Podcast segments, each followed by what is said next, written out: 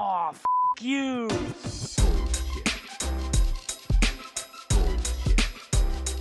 Bullshit, bullshit. Bu- bu- Bullshit. Bullshit. Bullshit. Bu- bu- Bullshit. Bu- Bullshit. Three, Bullshit. two, Ready. Bu- bu- bu- one. Bullshit. Bueno, bienvenido Fer, bienvenido a UXPS. Este es un episodio que se había planificado, después se tuvo que cancelar eh, y eh, por fin trascendamos eh, para comenzar el 2021 a full. Y además, y ahora Fer se va a presentar, pero bueno, es un episodio súper interesante porque es la primera vez donde vamos a tocar el tema de UX Strategy, que si bien estoy seguro que lo, lo hemos tocado en otros episodios como por los lados, es primera vez que lo vamos a hablar de frente, digamos. Así que súper bien por ese lado. Si quieres, dile a la gente quién eres y qué haces y de ahí arrancamos. Bueno, eh, yo soy Fernando Ruiz y bueno, estoy ahí como eh, representante también de la cuenta de UX en español y eh, que nos pueden seguir. Sí. También estamos arrancando con la, con la página de uxenespañol.com y pues bueno, algunos otros canales por ahí de, de UX y la idea pues también es como, así como tú y como algunas otras cuentas, tratar de, de, o sea, de a- a- eh, formar eh, parte de la comunidad y, y aportar a la comunidad, que la verdad es que cada vez va creciendo más. Sí, está creciendo un montón. La diferencia de este diciembre y el diciembre anterior, increíble. O sea, Muchísimo, sí, sí. demasiado diría. Así que súper bien. Este, mm, bueno, yo creo que este- estaría interesante primero eh, definir qué es UX Strategy o qué hace un diseñador que trabaja en esa área, así como cortito, para tener una base. Ok, pues bueno, em, primero también platicar que dentro de mi carrera profesional, eh, yo estuve trabajando más o menos como unos 10 años en Accenture Ujú. y ahí eh, empecé haciendo estrategias, eh, haciendo muchos proyectos, porque estando en consultoría te toca hacer de un montón de cosas, por Sí. ahí platicábamos que también me tocó hacer cosas de, eh, de Industry X y algunas otras cosillas.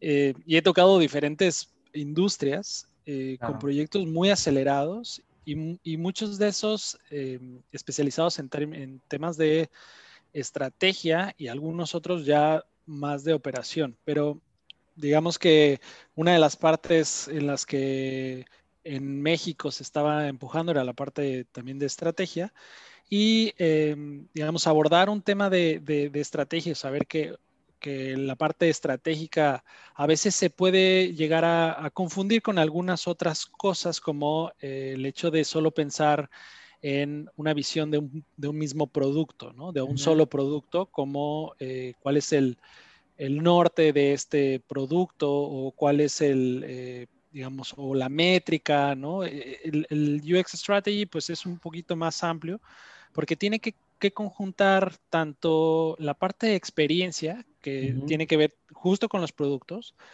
pero también tiene que ver con eh, la visión del negocio, porque una, una cosa es eh, cuál es el, pues, lo mejor que tiene que tener el producto para satisfacer las necesidades del, del usuario o del cliente, y otra es qué rumbo le queremos dar al negocio ah, con respecto a nuestros productos, ¿no? Que es eh, el hecho de, no sé, tenemos una estrategia para ampliar con productos eh, que tienen que ver con, qué sé yo, tecnología o que tienen que ver con inteligencia artificial o realmente queremos, no queremos eso, lo que queremos es ampliarnos sobre productos físicos y bueno, esos son decisiones que si son, digo, pensadas en un grupo eh, estratégico, pues tienen que ver y se tienen que tomar pues con mucha cautela porque depende mucho el rumbo de, de- de la empresa misma, ¿no? De- o de la compañía.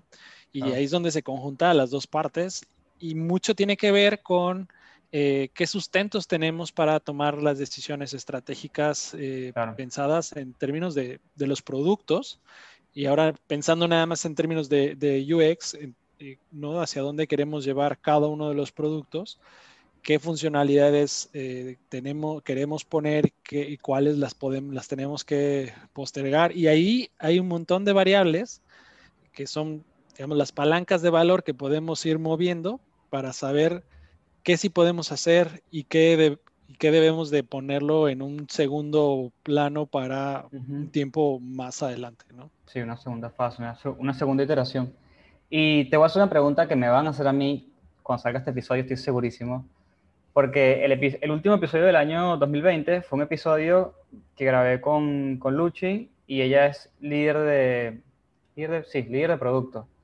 Y hablamos el- del rol del product manager este, y hablamos un poco de eso.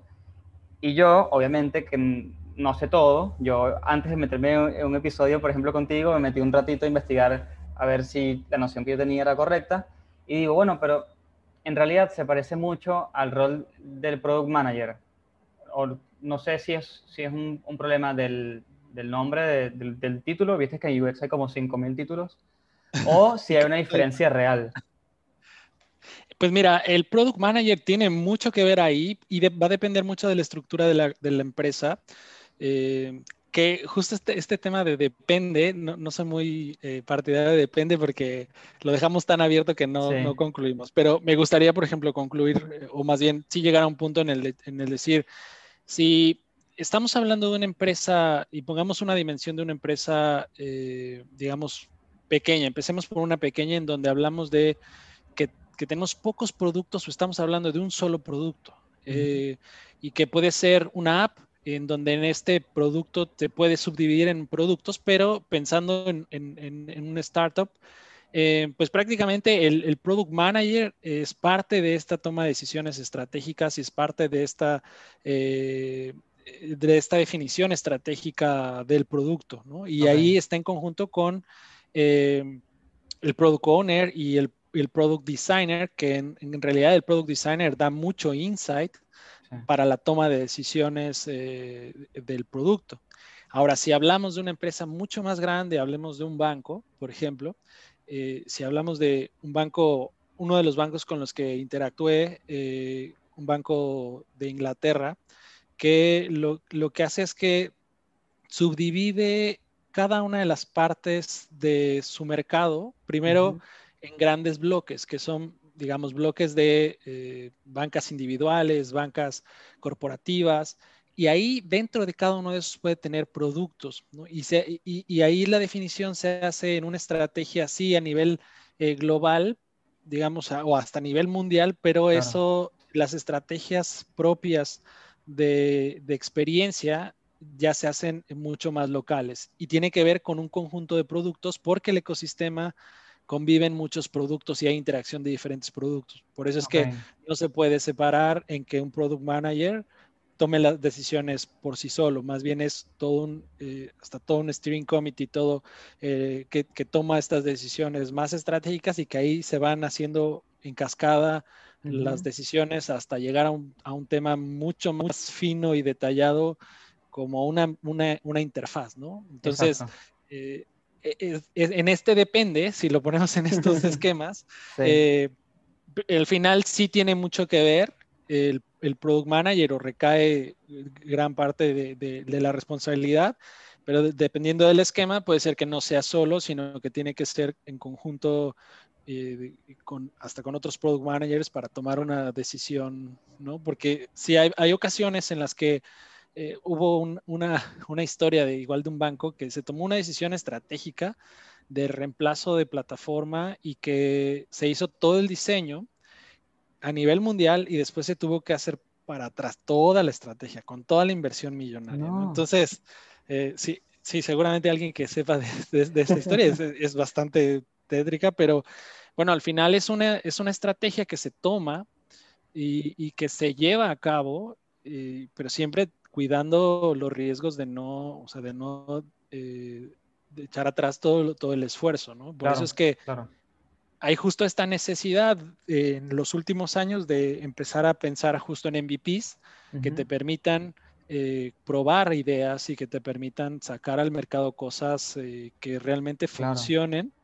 Y que te den una retroalimentación sobre si la estrategia que vas a seguir es la correcta. Sí, sí, sí. Sí, no, no, ese, no como antes se hacía, que se hacía producto completo, entero, ya definitivo, y se lanzaba y después se veía qué ocurría. Ya eso creo que es una metodología que quedó atrás. Me parece que, que ya, ya caducó. Y, y habiendo definido más o menos la diferencia, que est- está buenísima la diferencia, la- lo que entendí básicamente es que el Product Manager se enfoca básicamente en un producto y el Strategist está como un pasito más atrás, como tiene una visión un poco más amplia, me parece. Sí, y, a- y al final es parte, digamos, de la estrategia de UX. es- el Product Manager es una, es- tiene una gran responsabilidad en esta parte. Claro, claro. Y la, la persona que, que trabaja en el puesto de UX Strategy, volviendo a eso, eh, no sé, ¿cómo, cómo planea la estrategia? ¿Cómo lo analiza? Más o menos, obviamente hablar de esto es tipo horas y horas, ¿no? Pero no sé si nos puedes dar como un, pequeño paso a paso de, de las típicas tareas que hacen en su día a día, por ejemplo. Mira, em, hay organizaciones, por ejemplo, porque yo creo que todavía hoy en día hay todavía no- ni siquiera los roles hasta de UX, UI a veces están mezclados, ¿no? Sí, Y sí. pasa lo mismo en la parte estratégica. A veces puede ser que sea un UX strategy como tal, o que el mismo product manager con- o hasta el mismo product owner estén tomando parte en la estrategia de experiencia, ¿no?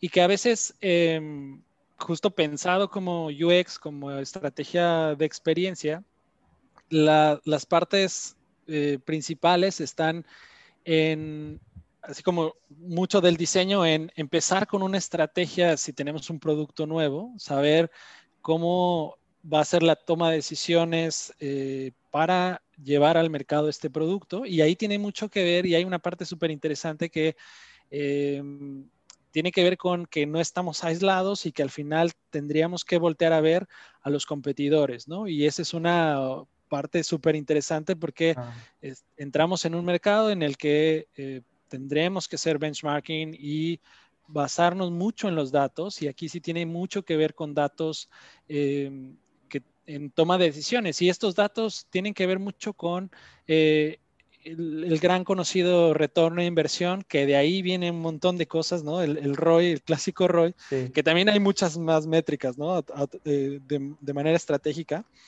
Y que bueno, el ROI se puede ver en diferentes niveles, no nada más estratégico, pero sí tiene que ver mucho en el hecho de decir, ok, vamos a sacar un producto que, que por parte de la estrategia tenemos que hacerlo o es, eh, o es parte de, todo de toda una estrategia de experiencia pensada, no sé, por ejemplo, en una ex- experiencia omnicanal, que tenemos diferentes productos en diferentes puntos de contacto y saber que tenemos que tomar decisiones con datos y entonces ahí es donde viene el análisis interesante de si es que va a ser o no, eh, va a cumplir con nuestro retorno de inversión, ¿no?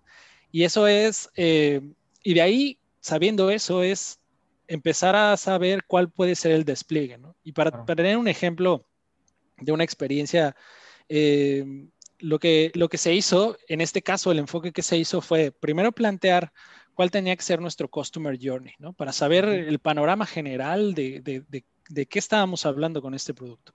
Una vez que tenemos eso, saber que este customer journey es el deseable, pero del customer journey, ¿qué partes del customer journey, qué touch points tienen que ser necesarios para que funcione? Porque hay algunas que son eh, gadgets, algunas monerías, que no Ujú. necesariamente el customer journey se detiene si, si no se tiene Claro. estos, estos, estas partes. Entonces ahí decimos, ok, ¿hay retorno de inversión en, esto, en este Customer Journey, en esta definición de experiencia, sí o no?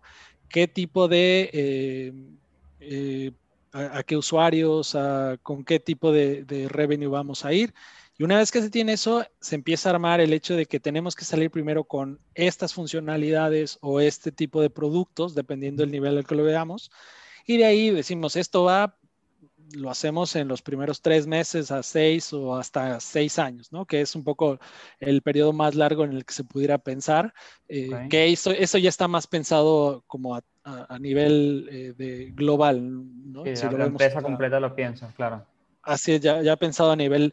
Entonces, si lo pensamos en ese esquema de definir qué es lo que tenemos que hacer en el producto o en los productos, uh -huh. en el día a día es, eh, evidentemente, tener todas las eh, los argumentos necesarios para la toma de decisiones y que tiene que ver con, con toda la data posible para la toma de decisiones y eh, cómo definir la estrategia en que en un roadmap o en alguna otra herramienta que nos permita saber cómo vamos a ir entregando los productos. Y de ahí, mientras más va bajando digamos, el nivel de, de- de ejecución, pues ya vamos em- pensando en sprints y otro tipo de cosas, ¿no? Que Claro, eso ya es más tipo, lo vas refinando hasta que ya por fin llega a la Así. mano un equipo y el equipo dice, bueno, tenemos estas tareas, vamos a dividirlas en, en un sprint. Así es. Y, y, por ejemplo, hay, hay algunos métodos que ya en el día a día son bastante interesantes, ¿no? Se hace la definición del Customer Journey, se hace la definición o del User Journey, o, Sí. ¿no? Y, y- y aquí uno que, por ejemplo, aplicamos con, con el, el Steering Committee para que, que si bien ahí pasa algo muy interesante, porque la gente que a veces tiene que tomar la decisión no necesariamente tiene todo el conocimiento de lo que es UX Claro. tiene el conocimiento de lo que es negocio, ¿no? Tiene el conocimiento de lo que es invertir en el, en el negocio o no invertir, toda esta toma de decisiones. Entonces, eh, empezar a hablar como en términos de, de- de- de experiencia a veces puede ser un tanto, si la madurez de la empresa no es tal como que estén en Claro, lo puedes tipo, perder a... Sí, sí. Claro, Me es, es- imagino. es todo un tema, ¿no? En este caso, por ejemplo, estábamos en esa situación donde no hablábamos, digamos, el mismo lenguaje de experiencia. Hicimos un método que era bastante interesante que se llama Buy a Future, que es, eh, se llama, eh, digamos, es comprar funcionalidades, ¿no? Entonces, cada una de, las, de los productos, en este caso, tenía, eh, había todo un trabajo por detrás. eh, cuando teníamos todo el Customer Journey ya sabíamos qué productos iba o qué touch points teníamos y qué soluciones necesitábamos. Y cada una de esas partes eh, teníamos que ponerle eh, el precio real. Esto tiene, Mm. este, este precio real era cuánto nos costaba implementarlo y Claro. traducirlo para este método en específico, eh, traducirlo, digamos, no sé, digamos, si un proyecto nos iba a costar dos millones de dólares, decir que este proyecto iba a costar dos monedas, ¿no? Por ejemplo. Otro proyecto que costaba 5 millones de dólares, 5 monedas, ¿no? Y entonces el método, lo que se hace, que tiene que ser iterativo, porque es un poco, no sale a la primera, porque es, es, es más bien irlo, ir, y este método lo que te hace, hace ver es cómo toman ellos las decisiones en el momento en el que lo ejecutas, ¿no? Entonces, una vez que se tiene como este, es un pequeño juego, digámoslo así, controlado, se hace una dinámica en donde cada uno tiene como su eh, budget, que es un budget pues también que refleja la realidad y te dice, ¿sabes qué? Tengo 20 monedas y tengo todas estas funcionalidades. Sí. Dime cuál compras, ¿no? Entonces, ah, pues compro tal. Sí. Y empieza, se empieza a hacer la dinámica de comprar, vender, y al, y al final ahí no te dice, digamos, cuál debe de ser las funcionalidades, pero sí que traen en, en la- en mente para saber en qué quieren invertir. Decir, ah, bueno, y, en- y es justo en budget reducido porque dices, ah, compraste esta funcionalidad, es- este producto, Ujú. ok, pero ya te quedaste sin esta otra que también parecía interesante. Entonces, ¿cuál cambias? ¿Esta o la otra? ¿no? Y entonces ahí empieza, y Y, muchos y comienzan a las, discusiones, seguramente te dirán, no, pasa que quiero esta por esto, y se comienza como ese feedback interesante, entonces llega una es. Así es, se, se empieza a, a- a- a tomar decisiones con algo, y ahí lo, lo- lo crítico de este método es que hay que reflejar la realidad. O sea, si un Claro. proyecto te va a costar dos monedas es porque refleja la inversión real, porque si no, ya no estamos hablando de, de las mismas equivalencias. Esa es la parte complicada, es la parte compleja de ese método, Claro. pero sí te da mucha visibilidad para poder eh, saber qué funcionalidades podrían dejar de lado en la visión de negocio para saber hacia qué rumbo tendríamos que ir. ¿no? Ese Claro, digo, este es uno de muchos que se pueden, que se pueden utilizar para definir eh, a qué queremos invertir, ¿no? Eh, no, pero que es súper bueno. Me da mucha sensación de que es, primero, es un proceso adaptado para personas que tienen un cerebro distinto, que es algo que se ha hablado mucho en el podcast, tipo, tienes que pensar a qué cerebro le estás hablando, ¿no? Incluso si estás vendiendo, a quién le estás vendiendo la idea, porque no todo el mundo le atrae lo mismo que te, te atrae a ti. A un- UX designer le atrae una cosa, pero ya a una persona de comercial le atraen los números, entonces tienes que comenzar a hablarle de manera distinta. Y con esta dinámica, eh, básicamente ga- gamificaste, gamificaste el trabajo y está bueno porque también creo que algo muy, muy complejo lo pasas a algo simple que te permite tomar decisiones eh, acertadas, además. Claro, y ahí juegan, digamos, juega una parte súper interesante que también se le pueden meter variables de tiempo, por ejemplo, ¿no? Mm. Decir, oye, sabes que te va a costar tanto, pero vas- va a durar tanto, que es ahí, ok, queremos salir en, en- en tiempos mucho más cortos, ¿qué Claro. tendríamos que hacer, no?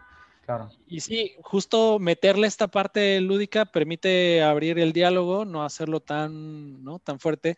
Sí. Lo, lo- lo- lo interesante de esto es que también se después se tiene que complementar, digamos, con la parte formal después de sacar esta, esta digamos, esta priorización de, de funcionalidades. Y ahí ya es donde eh, está el trabajo offline del, del estratega para decir, ok, esto refleja esto, esta estrategia o este roadmap, ¿no? Claro, sí, bajar todo eso al, al documento entregable, el, el famoso documento entregable. Me imagino que debe ser eso, ¿no?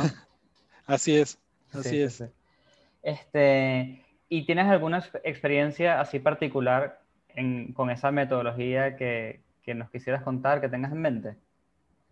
Sí, mira, em, justo la parte más interesante, que como bien decías, en la, de saber a quién le estamos hablando, em, y como parte de, de lo que, de lo aprendido al llegar a este tipo de sesiones, al, al tomar este tipo de, de reuniones, es que eh, sí es gente que eh, está viendo los números porque reflejan el, el, pues el riesgo que puede haber en una inversión, en una toma de decisiones, en el, hecho de sacar algo o no sacarlo, porque también eso es importante, saber cuál es el, costo de, oportunidad eh, por no sacar algo, eh, y, y que estando en este tipo de reuniones, también aunque sean lúdicas, sí llega una parte en donde te preguntan el hecho de, bueno, y esto de cómo, ¿no? De, y, Claro. y- y de- y cuánto, ¿no? Entonces,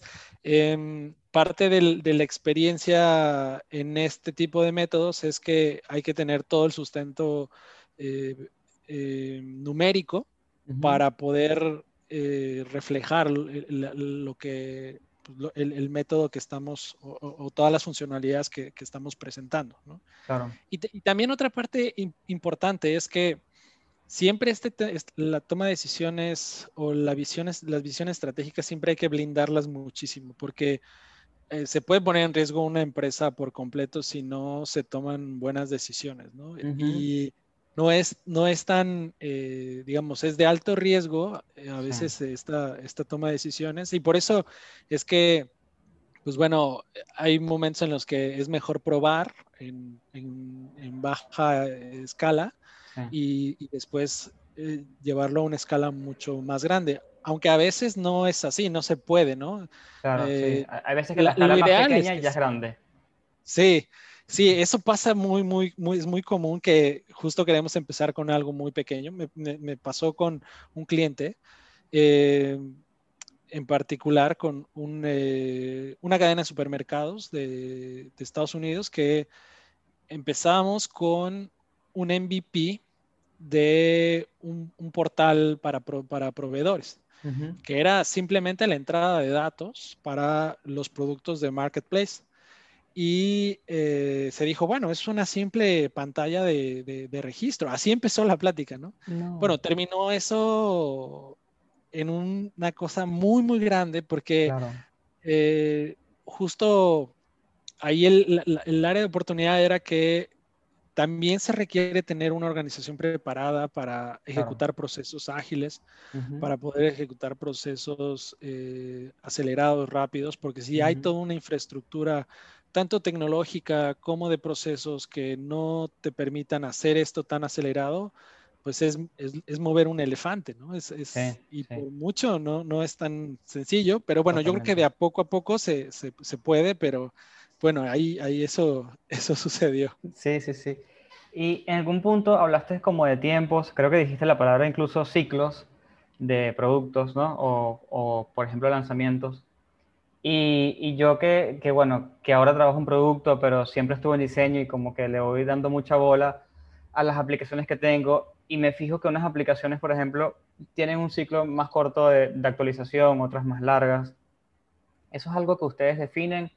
Eh, si lo definen, ¿cómo lo hacen? Porque es algo que me llama mucho la atención. Por ejemplo, te, te comento uno puntual.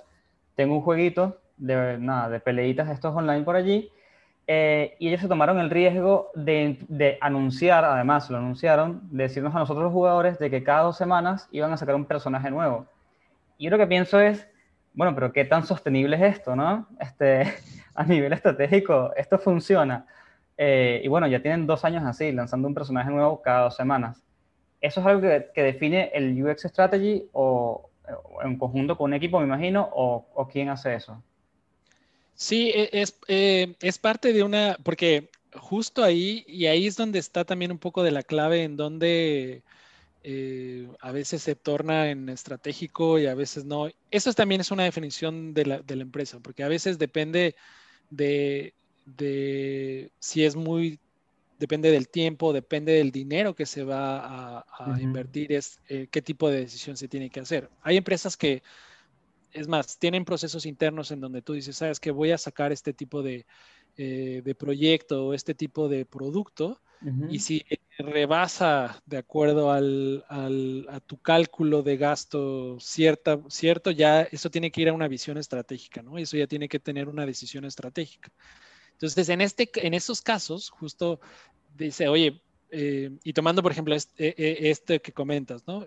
Nos requiere eh, de diseños continuos uh -huh. y requiere de, ciertos, eh, de ciertas herramientas para desarrollarlo, para liberarlo, de cierta agilidad para probarlo. Uh -huh. Y ahí entonces es una estructura fija para este tipo, para ese producto. Y entonces ahí, si lo empezamos a analizar en ese sentido, decimos, bueno, necesitamos un equipo dedicado a eso. Necesitamos eh, herramientas para este equipo. Necesitamos eh, toda una infraestructura para este equipo. Entonces ahí ya nos lleva a una decisión estratégica de la inversión que vamos a hacer claro. para sacarlo. Si sabemos que lo vamos a hacer una sola vez, no necesitamos todo, un, todo una, un grupo de personas, de diseñadores, de, eh, del mismo product eh, eh, owner o del product designer, pues bueno, lo hacemos una vez con un grupo eh, que tengamos, eh, que formemos internamente o que contratemos con, eh, con un, algún tipo de, de, consultoría o agencia que nos desarrolle ese, ese producto y, y, nosotros le damos el, el, la mejora continua normal, ¿no? Claro. en este caso, si yo, por ejemplo, lo viera de manera estratégica, diría, sí me preguntaría, bueno, si lo vamos a sacar semana a semana, ¿qué tanto podemos automatizar y qué tanto tendríamos que tener un equipo dedicado, ¿no? Uh -huh ahí de, de, cómo, de cómo, lo, cómo está la funcionalidad. Claro. Eh, no sé, hay algunos, algunos casos, ¿no? Que eh, hay pequeñas fábricas. En algún momento estuvimos haciendo algunas propuestas para generar fábricas que son fábricas de diseño UX en donde se hace una serie de requerimientos okay. y te dicen este tipo de proyectos o este tipo de modificaciones tienen que ir con esta fábrica y entonces mm. ya lo aceleras y, y, algunas cosas que se catalogan, que pueden ser, que se pueden ver como de un esfuerzo grande como esta funcionalidad, uh -huh. ya tienes una capacidad de una fábrica de UX que te permita meter los requerimientos por ahí y que ahí mismo se ejecuten de manera rápida, ¿no? Entonces ya, claro. no, ya no es una ya no es una, una, decisión estratégica, ya nada más bien es una decisión de, Como de, de producción, de diseño sí. y de producción. Qué interesante porque eh, con todo el, el, análisis improvisado que, que, hiciste, este, me di cuenta de la diferencia entre, entre tu visión y la mía, porque yo más bien cuando, cuando ellos introdujeron esa, esa función o, o dieron esa noticia, yo lo que pensé fue, bueno, pero ¿qué tanto puede soportar la UI de esto? Este, ¿qué, tanto, ¿Qué tanto puede soportar el usuario de todo el tiempo estar aprendiendo algo nuevo y que quizás cambia un poco el juego y la dinámica del juego? Como que me fui más por ese lado, ¿entiendes? Como el, del, del producto y del usuario. Y, y tú fuiste un paso más atrás, que es como, bueno, el equipo, las herramientas, los tiempos, el presupuesto. Y yo creo que ese es la mejor, este, eh, el mejor ejemplo de, de, la diferencia de roles, que no siempre queda nada claro y, y, y, creo que fue una buena oportunidad de verlo en acción. Pero sabes qué? que una cosa interesante que, que, como, digamos, como estratega se debe de tener es que si bien esta, esta visión, ¿no? Como de, o de ponerlo en, en, en, el alto nivel y ver todos los componentes que, que interactúan, es también saber el hecho de qué conlleva un producto en términos puntuales como una interfaz, ¿no? O, o, si, por ejemplo, ahorita estamos en un proyecto en UX en español en definir eh, una plataforma para registrarse a eventos y te- nos pidieron un componente específico de animación. Eh, y ahí, como digamos, como estratega, yo puedo decir, bueno, requiero una persona que me haga la animación y requiero una persona que me ayude con toda la, la parte de la, la plataforma, con todo el user flow y, y- y tener al final parte de backend para que conecte todas las herramientas, ¿no? Pero al ver esto, también hay que saber cómo se hace la animación, porque puede ser, Ajá. bueno, tal vez no es una sola persona, tal vez es un grupo de personas ahí, ¿no? Entonces, sí, sí hay que tener también ese feeling de saber que una interfaz puede ser que eh, este, este me, me llega mucho a la cabeza como esta idea de que el cliente te dice, ¿por qué no un- hay una que se mueva, ¿no? Ese una que se mueva, sí. uf, ¿no? O sea, ese una que se mueva puede ser un par de personas o un equipo completo, depende que- que- de a qué te refieres con eso que se mueva, ¿no? Eh, me- da mucha curiosidad cuando clientes, ahorita que digamos estoy en lado como de consultoría, eh, ya más de mi lado, eh, cuando dice, tengo una idea, ¿no? Te- ahora se me ocurrió algo, ¿no? Entonces ahí es donde dices, no, a como ver, un, un- un miedo acá. Sí, sí, sí, sí, porque, porque justo este tengo una idea y que pasa también en el, en el negocio, ¿no? Cuando eh, tú estás en un grupo de, eh, en un comité y que al final te dicen, ah, ¿por qué no sacamos un producto de, y se le ocurre así, dedo, al, dedo alzado, y dices, es que pues, esto puede mover un montón de cosas, ¿no? Y ahí es mucho de, de saber este detalle fino de la misma interfaz, de decir, ok, se puede hacer sin necesidad de, una, de, un, de grandes recursos o no se pudiera hacer, ¿no? Claro, claro, totalmente. Este, y las personas que escuchan el episodio, te están escuchando en este momento, que nada, hay una variedad increíble de personas. Hay gente que ya está trabajando en UX, gente que está recién estudiando. Más o menos cómo alguien podría llegar a, a esa posición. Digamos que le encantó lo que escuchó y dijo, bueno, ¿cómo llego allí? ¿Qué le recomiendas?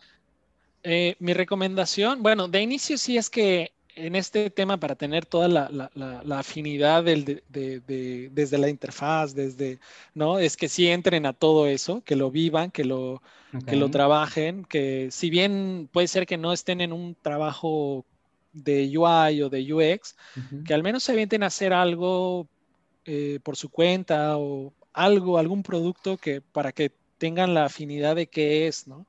Porque después viene el hecho de empezar a buscar ahora eh, el- la, digamos, la posición de, del product designer, que ya tiene una visión eh, un poquito más alta, ya no es tan a detalle como eh, el, el- el propio botón, el propio eh, menú, ¿no? Ya tiene una visión más de, de todo, el, de todo el, eh, el producto y de ahí, pues ir buscando el siguiente nivel que eh, yo creo que sí para tener esta parte estratégica, sí hay que tener cierto camino recorrido con los Ok. productos. No es- Ok. No es como llegar directo al, al rol, porque hay que tener cierta, mucho soft skill en la toma de decisiones, mucho feeling con, con este tipo de cosas de, de, cómo, de cómo funciona el negocio, cómo funcionan eh, los productos, de cómo se tienen que mover eh, las estructuras eh, de equipos de diseño, ¿no? Entonces, eso pues sí te lo da mucho, mucho más la práctica que la propia teoría, porque pues sí puedes ver estructuras de diseño de, de- y de cómo funcionan, pero no es nada como, como vivirlo sí, sí, no y ahí saber qué decisiones puedes tomar, ¿no? Sí, totalmente.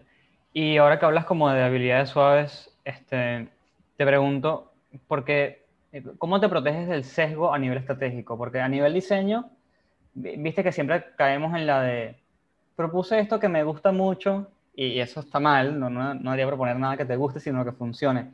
Pero a nivel estratégico creo que es un poco más complejo, eh, y aparte también, este, como decías antes, eh, de tipo, depende de una empresa, o sea, la empresa le puede ir bien o mal, dependiendo de la estrategia.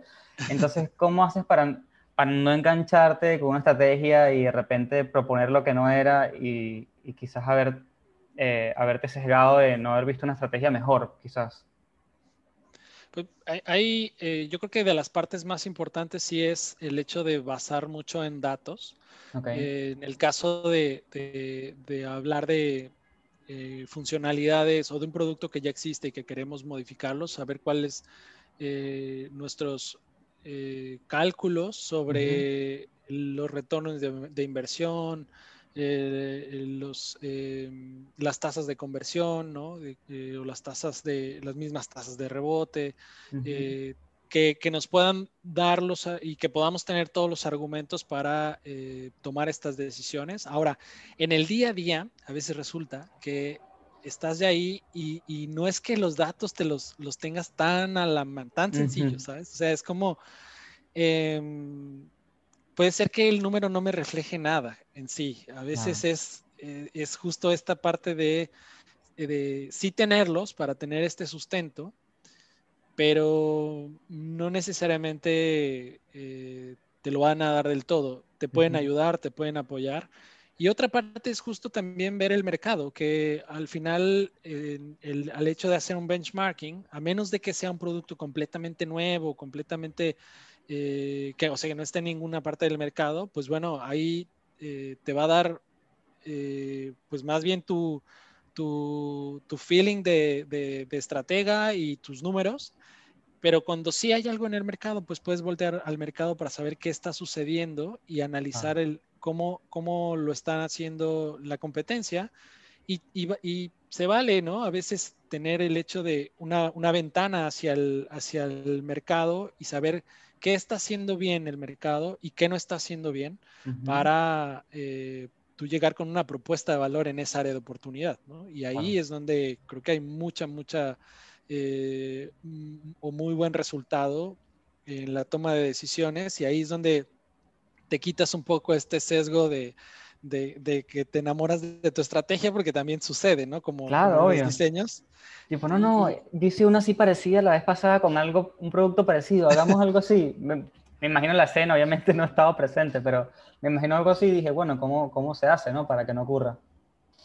Sí, sí, y, y sabes qué? que, por ejemplo, tuvimos un- una, en una parte, recuerdo que era un tema de em, incluir con temas de, eh, era una búsqueda de lugares para potenciar el revenue de apertura de tiendas. Ok.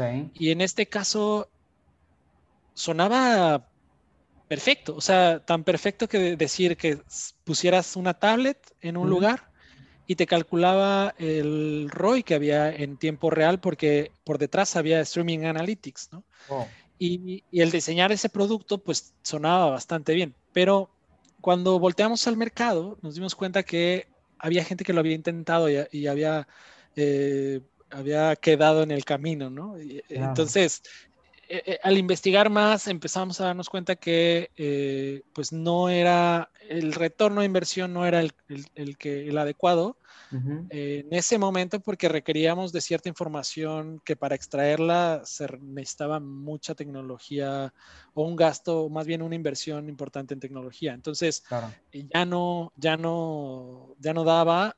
Y, y- y la pregunta era, pues, ¿por qué en el mercado no está si suena, ¿no? La Sí, genialidad. genial. Claro. Y cuando volteas a ver al mercado, te das cuenta que hay quien ya lo intentó y, y- se quedó. y murió eh, en el intento. Tal cual, tal cual. Em, está bueno. Te tengo la única pregunta del podcast que es fija para todo el mundo. Es lo, lo único programado en todo este podcast. Este, que sería, ¿tienes algún recurso para dejarle a las personas que están- nos están escuchando? Ya cuando te digo recurso, puede ser gratis, pago, propio, no propio, no importa, pero algo que le quieras recomendar a la gente.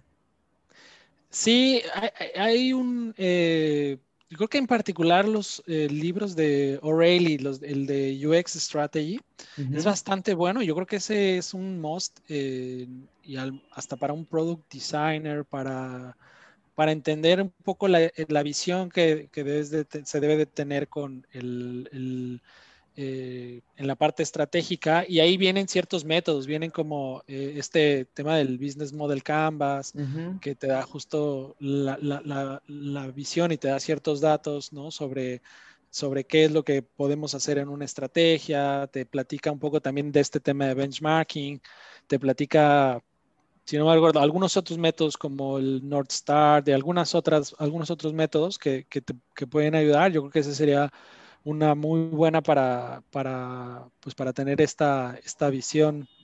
Eh, sí, eso es lo que me, me viene un poco a, la mente. Y lo otro es que, eh, y no sé en qué momento salga este, este podcast, pero eh, yo creo que nunca es, nunca, es, eh, nunca es un mal momento, pero si empieza el año, ¿no? Eh, y si estamos a mediados de año cuando lo estás escuchando, o estamos a final del año cuando lo, estás, cuando No, lo estás escuchando. Creo que en, febrero sale o a finales de este mes sale.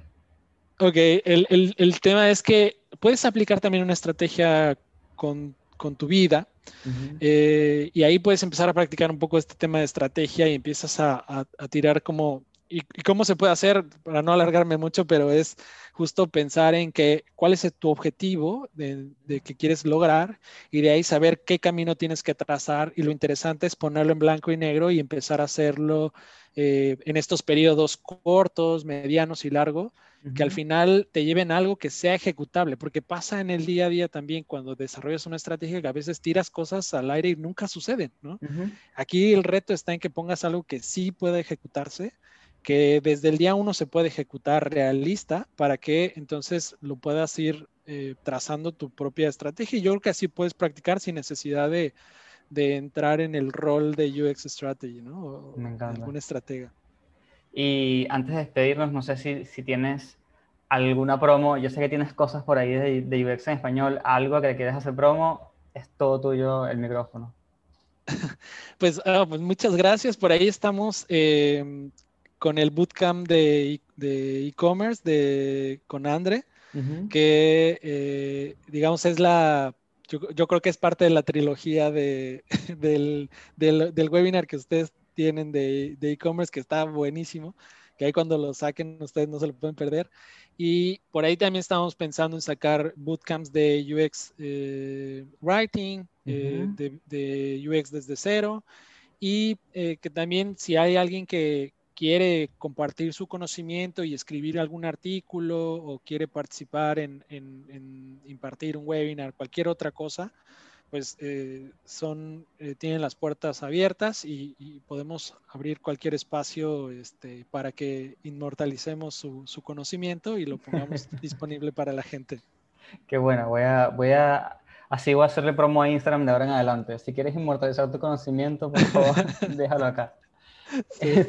sí. Bueno, como le digo a todo el mundo que llega al final de los episodios, eh, siéntanse libres de escribirle a Fer, bueno, en este caso por Instagram siempre está Fer, es de UX en español, arroba UX en español, el loguito es de fondo amarillo, eh, lo van a, a distinguir súper rápido. Y de última, también asumo yo que te pueden buscar por LinkedIn y hacerte consultas por allí. Y no sé si tienes algún otro canal que quieras mencionar.